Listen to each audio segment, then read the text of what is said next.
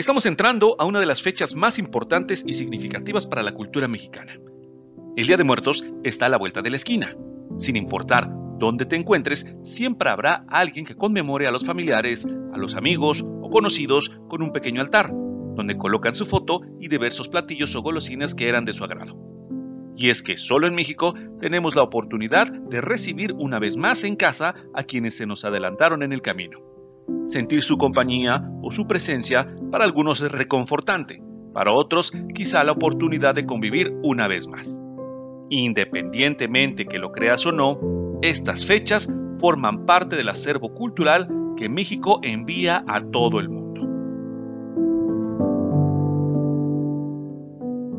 Se cuenta que en estas fechas también la energía de nuestro entorno se mueve, haciéndonos pasar momentos que quedan grabados en nuestra mente y que después compartimos con alguien más en fechas como esta. ¿Cuántos de nosotros no hemos escuchado alguna historia o relato de algún suceso que nos deja pensando si existe vida después de la muerte? Hoy hemos preparado un podcast especial para conmemorar el Día de Muertos. Acompáñanos, pues tenemos muchos datos relacionados con estas fechas. Me presento, soy Miguel Coat, gerente de comunicación interna en Grupo Estrella Roja, y te recuerdo que mi función es escuchar, atender y canalizar las necesidades de comunicación de nuestras divisiones de pasaje y mercancías. Acompáñame y juntos descubramos cómo conmemoramos el Día de Muertos. ¡Comenzamos!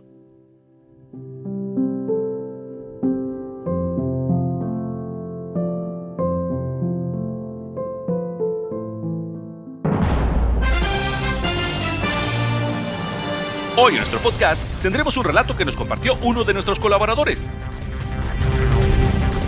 Polo comparte datos históricos de nuestra empresa. En salud, una fuerte impresión o susto nos puede enfermar. Y en bienestar, cómo hablar de alguna pérdida con nuestros hijos. Bienvenidos a todos. Ha llegado el momento de encender motores.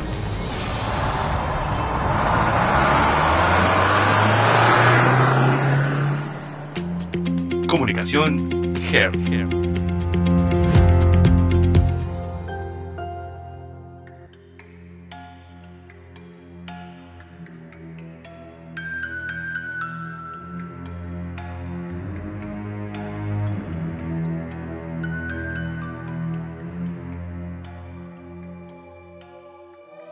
De acuerdo a las tradiciones, desde el 28 de octubre comienza la remembranza de quienes ya no están con nosotros, bajo las siguientes causas por las cuales fallecieron. El 28 de octubre se recibe a los que murieron a causa de un accidente o de forma repentina y violenta. El 29 a los ahogados. El 30 a los olvidados, los que no tienen familia que los recuerde. El 31 a los que están en el limbo, los niños que nunca nacieron el primero de noviembre a los niños y el 2 de noviembre a todos los santos. Conmemoremos como mexicanos nuestras tradiciones y recordemos a nuestros seres queridos que seguramente extrañamos mucho.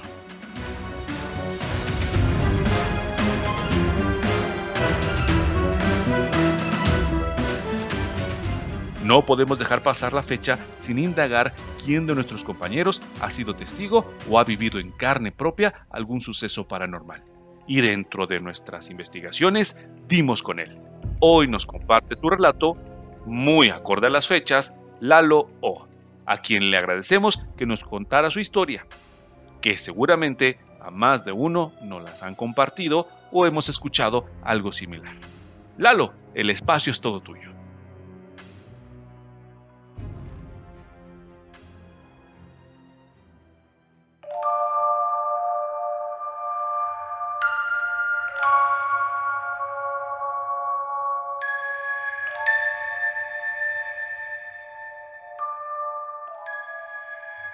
Miguel, buenos días. Esto que te voy a compartir es algo muy personal y muy trascendental en mi vida. Sucedió hace mucho tiempo cuando yo venía de un viaje que realizábamos antes para una congregación que se llama La Luz del Mundo. Teníamos que ir a recogerlos a sus lugares de origen, en este caso me tocó en esa ocasión ir a recogerlos ahí en la frontera con Guatemala, ahí en Talismán, llevarlos a Guadalajara y posteriormente regresar y ir por ellos a los ocho días, el día 15 de agosto, para regresarlos a su lugar de origen. Pues bien, brevemente te comento que en ese viaje de regreso ya habíamos ido por ellos, salimos de la noche de Guadalajara y pasamos a México a recargar combustible porque antes se cargaba ahí en asistencia pública, número 74, y estaba nuestra gasolinera en el encierro. Pero aprovechamos para pasar a bañarnos, a darnos un baño, a tomar un café o alimentos. Pero como estas personas traían su propio eh, alimento, su propia comida, comían dentro del autobús. El caso está en que decidimos, este, éramos un grupo de seis autobuses rezagados, porque en ese entonces íbamos hasta 80 autobuses a esos viajes. Pero a los que nos tocó ir a Talismán, éramos los seis últimos rezagados. El caso es que pasamos a cargar combustible allá en México, como te comento.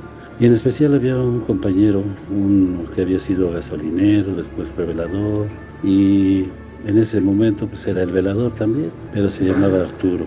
El caso es que en lo que unos estaban bañando, otros estábamos cargando combustible, en fin, eh, la situación es que llegando se mete a bañar un compañero que pues a Dios gracias todavía viven cuatro de ellos, dos ya se adelantaron. Pero en este caso Salvador, Isidoro y Joaquín se metieron a bañar a mí me tocó mover los carros. El caso es que salen y gritan que ya no había agua para bañarse. Entonces sale Arturo, pone la bomba, a mí en lo personal me ofrece café, tomamos café todos, le ofreció a los compañeros y pues así sucedió. El caso es que llegando a, este, nuestro destino, regresamos a Puebla y ya habían pasado tres o cuatro días más después de eso. Cuando me esperan unos compañeros y nos dicen que teníamos que cooperar para la viuda del compañero que había fallecido.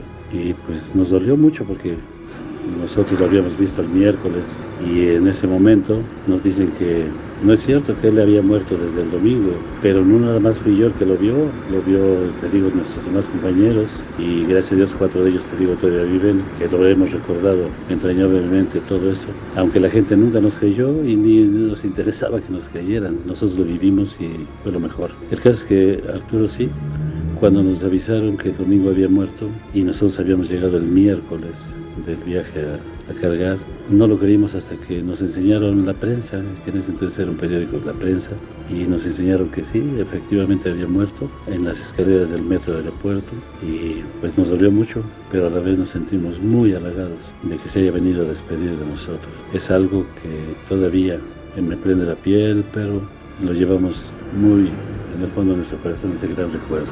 Así es todo, Miguel. ¿Qué les pareció la historia que acabamos de escuchar? Habrá quienes busquemos alguna explicación lógica o científica para el suceso que acabamos de conocer, y quienes solamente nos dejemos llevar por la magia y el misticismo de las fechas de Día de Muertos. Reiteramos, lo creas o no, estas fechas también se prestan para reflexionar nuestro presente, luchar por nuestros objetivos y por lo que siempre hemos querido, pues todos tenemos claro que en algún futuro muy lejano será a nosotros a quienes nos recuerden.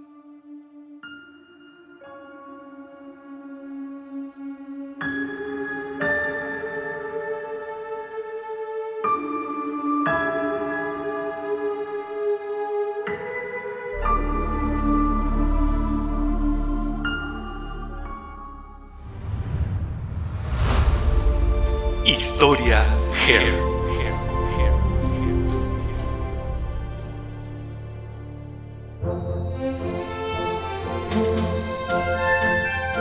Soy José Leopoldo Sánchez Brito, gerente de responsabilidad social del Grupo Estrella Roja y mi función principal es impulsar proyectos que enlazan a nuestra empresa con fundaciones de atención a la comunidad, programas de impacto cultural, apoyo al medio ambiente y contribución al bienestar de nuestros colaboradores.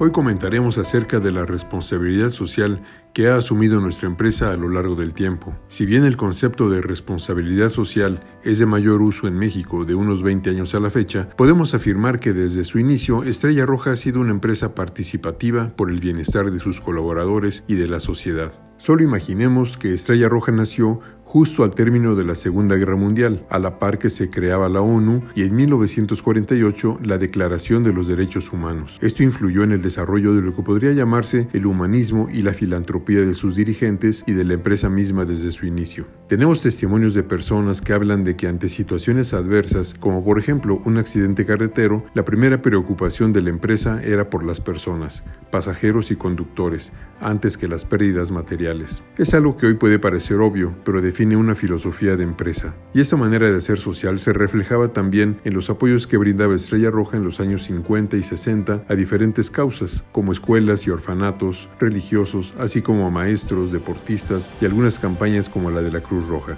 Con el equipo de colaboradores siempre ha habido un sello de una empresa humanista que cuida a su personal. En años más recientes, hacia los años 90 y 2000, esto se ha materializado en mejoras a las instalaciones dedicadas a los conductores y al personal de oficina, así como una capacitación enfocada en el manejo defensivo y lograr un cero accidentes, así como las campañas de salud y el estímulo a la superación académica. Una base importante fue establecer nuestro código de ética y conducta en el año 2009, poniendo las bases para trabajar en un clima laboral seguro y confiable. De cara a la sociedad, otras acciones han sido, por ejemplo, el apoyo que se da a los peregrinos que caminan o corren cada 12 de diciembre hacia la Villa de Guadalupe, o en las situaciones de desastre, la recaudación voluntaria de nuestro personal y transportación de víveres gratuita a poblaciones de damnificados, como lo han sido inundaciones y terremotos.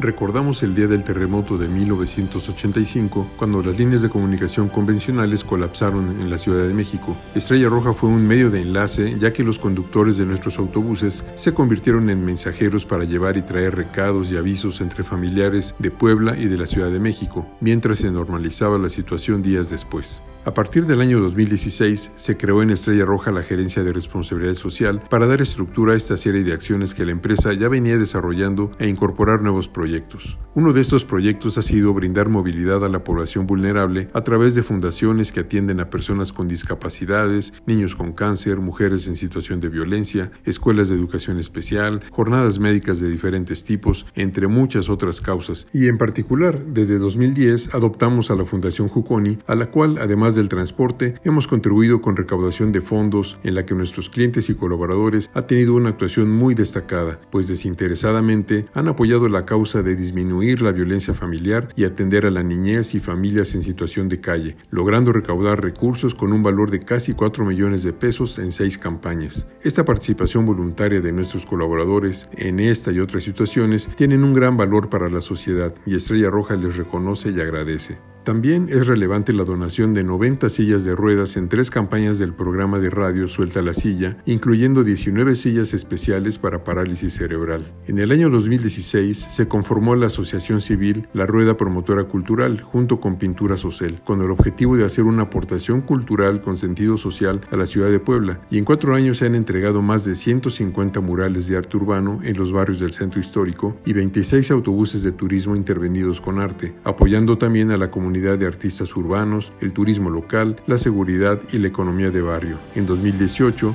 la rueda recibió el reconocimiento de CEMEFI como una de las mejores prácticas de responsabilidad social en México. Otro tema ha sido la contribución con el medio ambiente. Desde años atrás, Estrella Roja ha cuidado el consumo de agua para el mantenimiento de instalaciones. Por ejemplo, desde 1994, al construir nuestro taller y el encierro de Pedrera, se instalaron sendas cisternas para captar y aprovechar el agua de lluvia. También nos hemos propuesto mantener en lo mínimo posible la contaminación del aire a través del cuidado de los motores de nuestras unidades. El programa de consumo de diésel ha apoyado en este objetivo y en el año 2009 recibimos el segundo lugar del Premio Nacional de Ahorro de Energía. También se agrega el programa de uso de gas natural como tendencia para ir reduciendo el uso de diésel y hacer más sustentable nuestra operación en el mediano plazo. Igualmente se tiene control de los residuos tóxicos como combustibles quemados, llantas usadas y refacciones contaminadas, haciendo una disposición técnica sustentable y desde 2014 se ha alentado la separación y el reciclado de basura en nuestras instalaciones, reduciendo en lo posible nuestra huella de carbono. Toda esta serie de prácticas, entre muchas otras, han contribuido sin duda a que Estrella Roja ha recibido por tres años consecutivos la distinción de mejores empresas mexicanas. Y esto ha sido la responsabilidad social que le ha caracterizado a Estrella Roja. Y hasta aquí por hoy, continuaremos.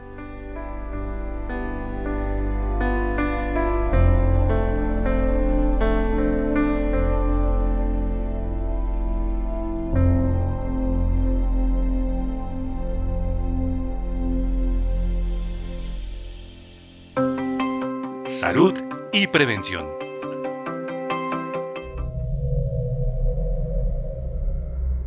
Mito o realidad. Cuando recibimos una fuerte impresión o un susto, nuestro organismo está expuesto y podemos enfermar.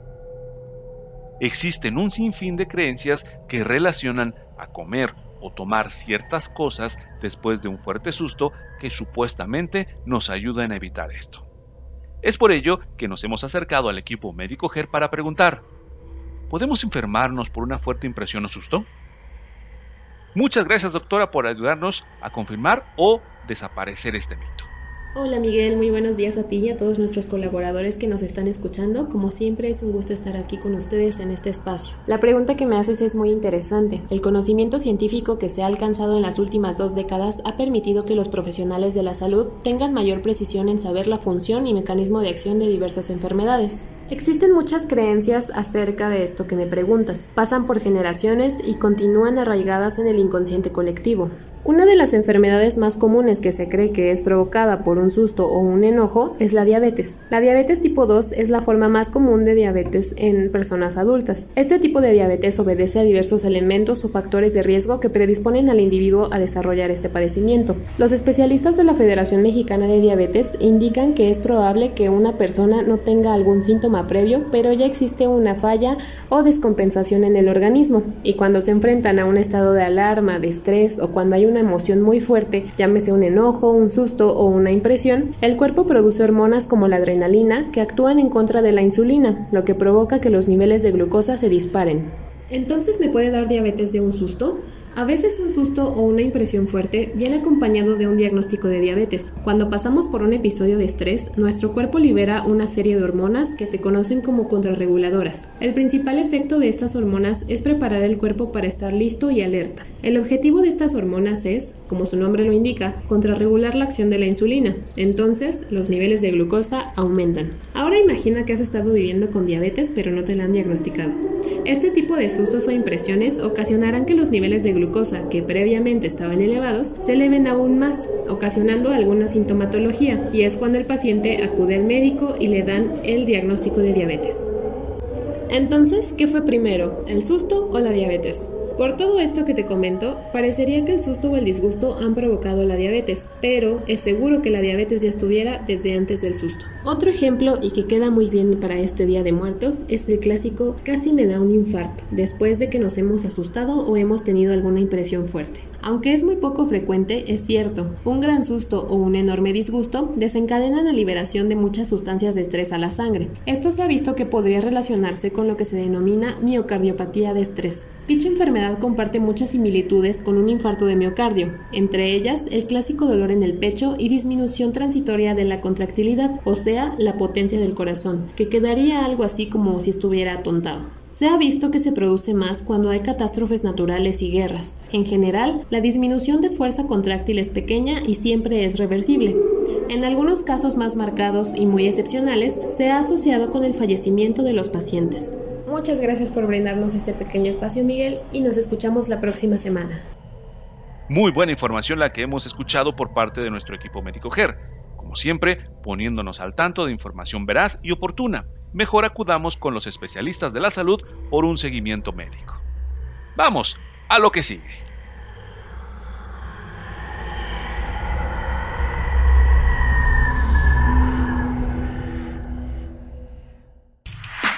Bienestar.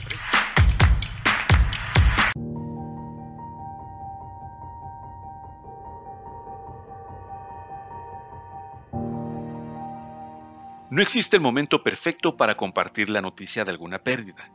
Sin embargo, es recomendable que los niños sean informados lo antes posible, dentro de lo razonable. Idealmente, esperar hasta el final del día escolar. Lo que se quiere evitar es que nuestros hijos escuchen la noticia inesperadamente de alguna otra fuente o que vean a un grupo de personas llorando o conmocionadas, lo que podría ser muy aterrador para él. Elija el lugar donde va a tener la conversación con cuidado. Compartamos la noticia con nuestros hijos en algún lugar donde él pueda sentirse libre de tener cualquier reacción. Y eso probablemente no es en un lugar público. Tal vez quiera hacer que el impacto de la noticia no sea tan fuerte al compartirla en un lugar feliz, pero eso no hará que la noticia sea menos triste o difícil para los pequeños. Trate de usar un lenguaje directo y prepárese para dar una breve explicación de cómo o por qué ocurrió, pero no tiene que entrar en muchos detalles.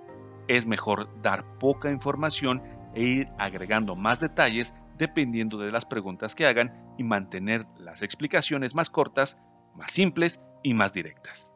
Las palabras que elija van a variar dependiendo de la edad y de la etapa de desarrollo del niño, pero los expertos están de acuerdo en que, independientemente de la edad del niño, existen ciertas pautas a seguir. Déjese guiar por el niño. El tipo de preguntas y preocupaciones que los niños tienen pueden ser muy diferentes a los de los adultos. Darles demasiada información puede abrumarlos. Es mejor dejar que hagan preguntas y luego responder de la mejor manera posible y la más apropiada según su desarrollo. No se sorprenda si los niños pequeños están más preocupados por ellos, simplemente así es como ellos son. Estimule a los niños a expresar sus sentimientos. No intente protegerlos, ocultando su propia tristeza. Invariablemente sabrán que algo está mal y esto podría hacerlos sentirse solos y confundidos. Ocultar su propio dolor también puede hacer que los niños piensen que la tristeza que están sintiendo es mala. Sin embargo, evite que los niños lo vean en sus momentos más devastadores, ya que pueden preocuparse por usted o sentirse inseguros. No trate de suavizar las palabras. Evite frases como fallecido, se nos fue, lo perdimos. Los niños tienden a ser muy literales y este tipo de lenguaje les crea ansiedad, los asusta y a menudo los confunde o a la inversa, puede llevarlos a creer que las personas que murieron volverán y que la muerte no es permanente. Mantenga la rutina tanto como sea posible. El proceso de duelo tarda un tiempo, pero los niños se beneficiarán de las rutinas y de saber que la vida continúa. Conmemorar a la persona que murió. Recordar es parte del proceso de duelo y de sanación. Esto puede ser tan simple como compartir recuerdos o mencionar el nombre de las personas que han muerto para que sus hijos sepan que no está prohibido hablar de esas personas y recordarlos.